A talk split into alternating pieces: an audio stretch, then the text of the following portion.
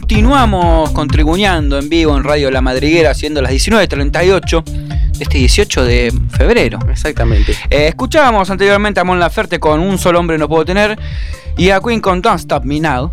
Y ahora vamos a darle paso a una de nuestras secciones que tanto agrado nos hizo producirla, ¿no? Ídoles. Ídoles, sí, va a estar dedicada a todos esos ídolas e ídolos del deporte, en general, ¿eh? En general. Sí, sí, sí, exactamente. En este caso, Vamos a repasar un poquito la historia y buscando. claro, su, su, su bio, ¿no? Su historia, su Para, historia que- para que conozcan la- las nuevas generaciones, porque en este caso vamos a arrancar con, con Gaby Sabatini. Con Gaby Sabatini, así es, eh, nacido el 16 de mayo de 1970, eh, ex tenista profesional argentina, la más destacada eh, en ese deporte eh, en la historia de este país. Sí, sí, ni hablar. al día de hoy. Su carrera profesional arrancó en 1985, siendo la participante más joven en alcanzar una semifinal individual del Grand Slam, eh, luego de clasificarse para esta ronda en el torneo de Roland Garros, en el torneo francés ahí en polvo de ladrillo, en la cual solo contaba con 15 años y 3 semanas. eh, eh, siendo eliminada por hasta en ese momento la 5 veces campeona Chris Ever.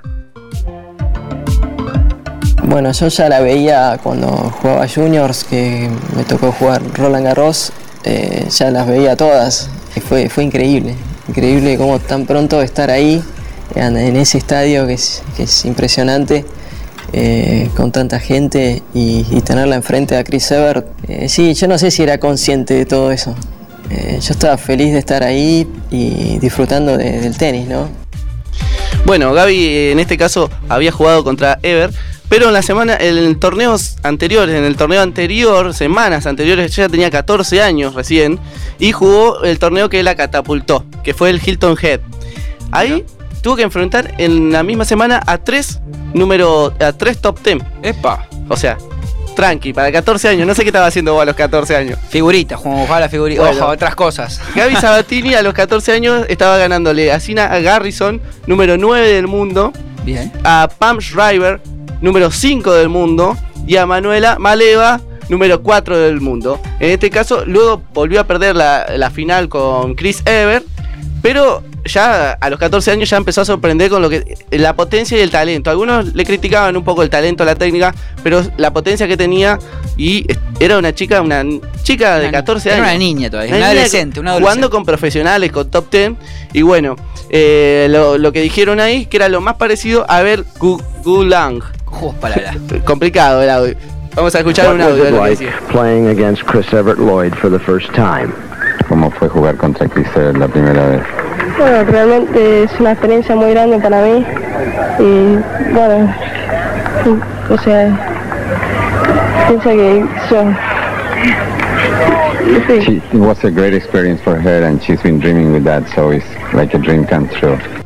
Bueno, eso era lo que decía luego de- del partido. Una nena de 14 años que estaba jugando contra.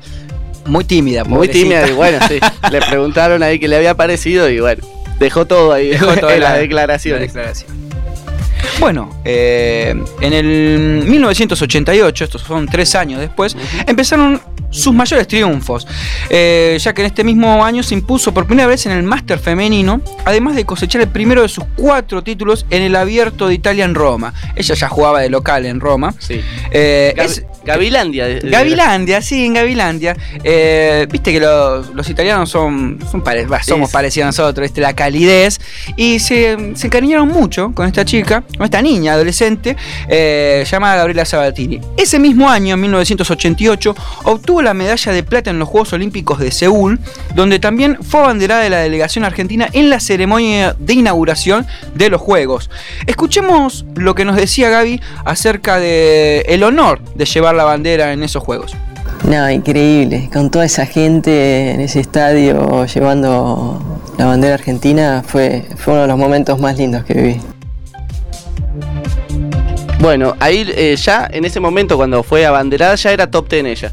Y ahí empezó la rivalidad, la gran rivalidad Con Steffi Graf. Oh, la Steffi. 1-1 definitiva, ¿no?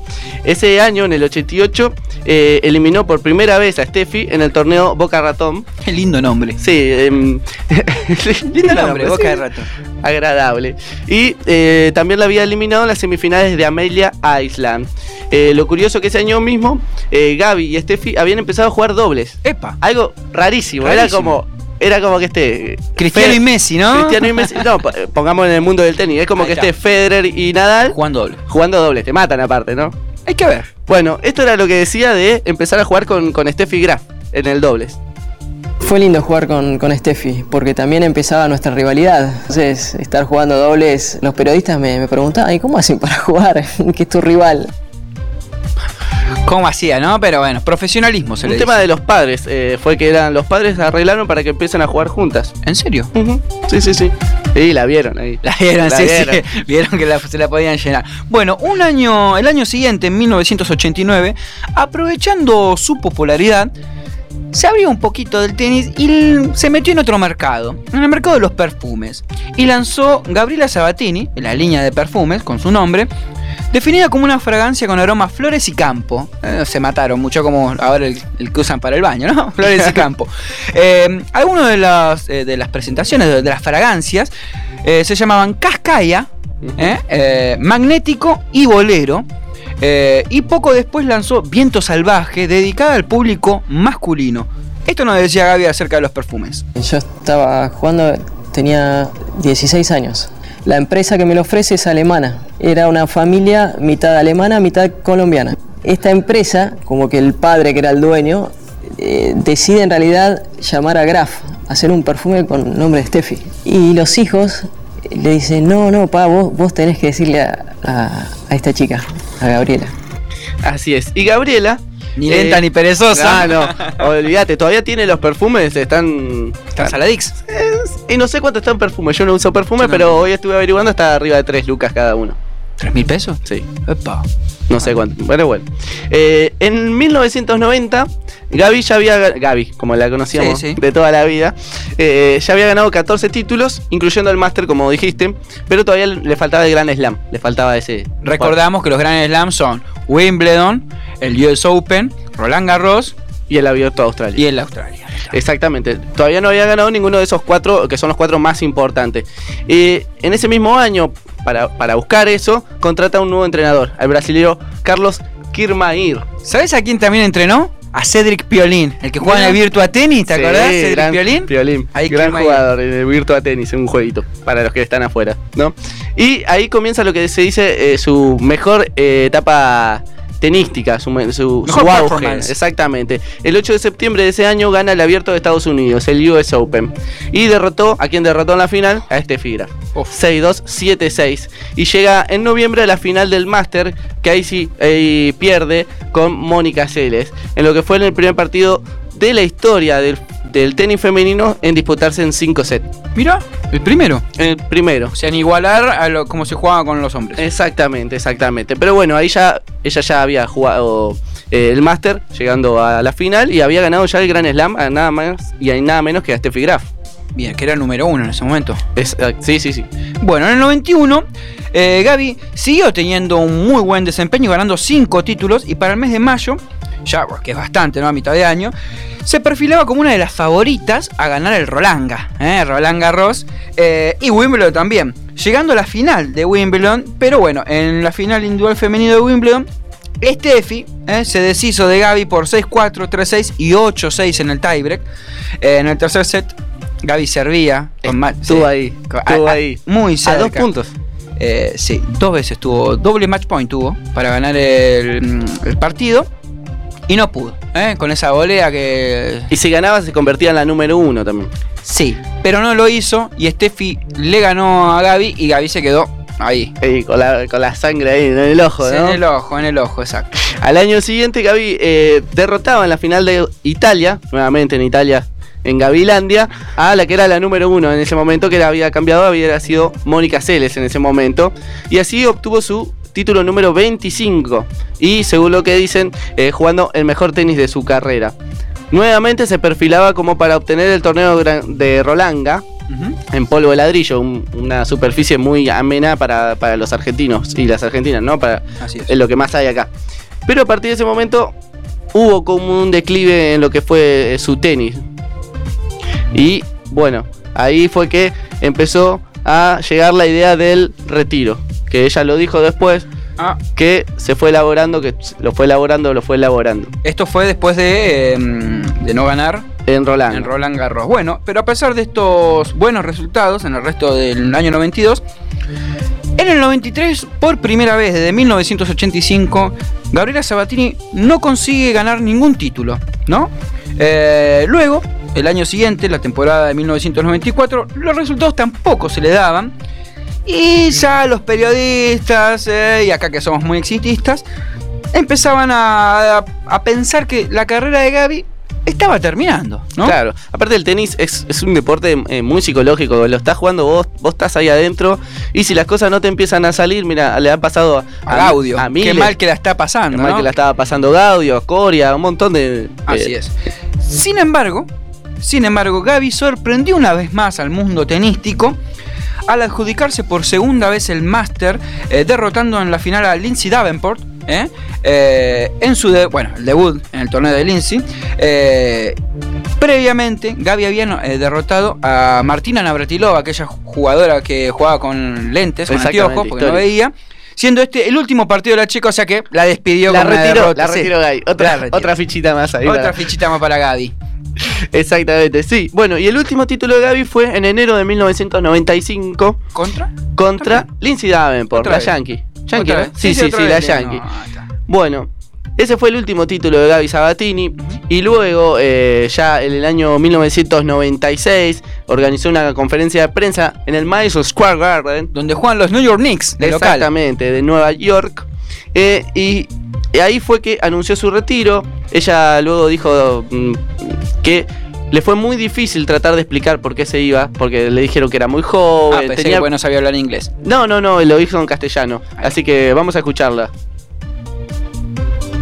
No estén tristes porque yo no lo estoy, eh, en cierta manera, pero eh, muy feliz con esta decisión. Eh, muy feliz porque esto es lo que quiero, ¿no? Esto es lo que quiero para mí. eh, la vida continúa, eh, es otro paso de mi vida y, y bueno, quizás quiero empezar a hacer otras cosas.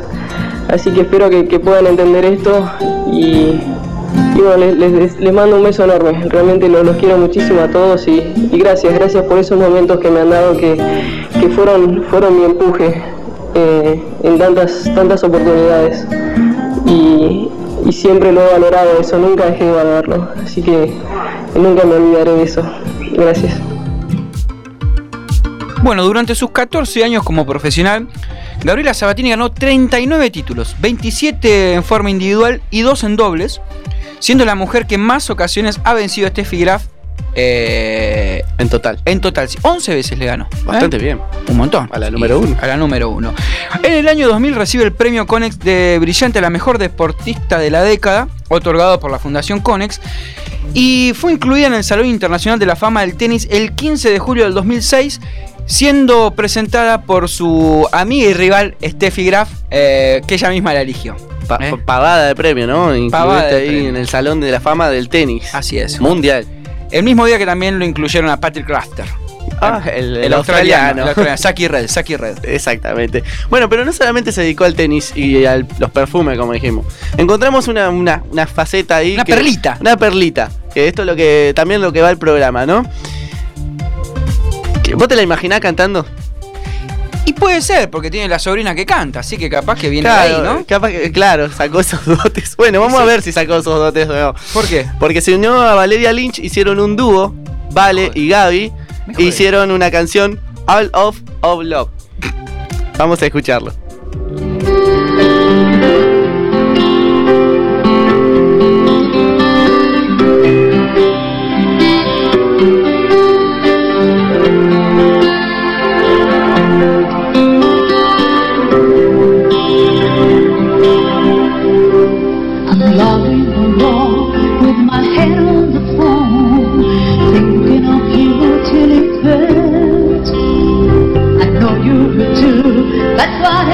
We do to mention and talk upon. I wish I could carry your smile in my heart. Times when my life seems so long,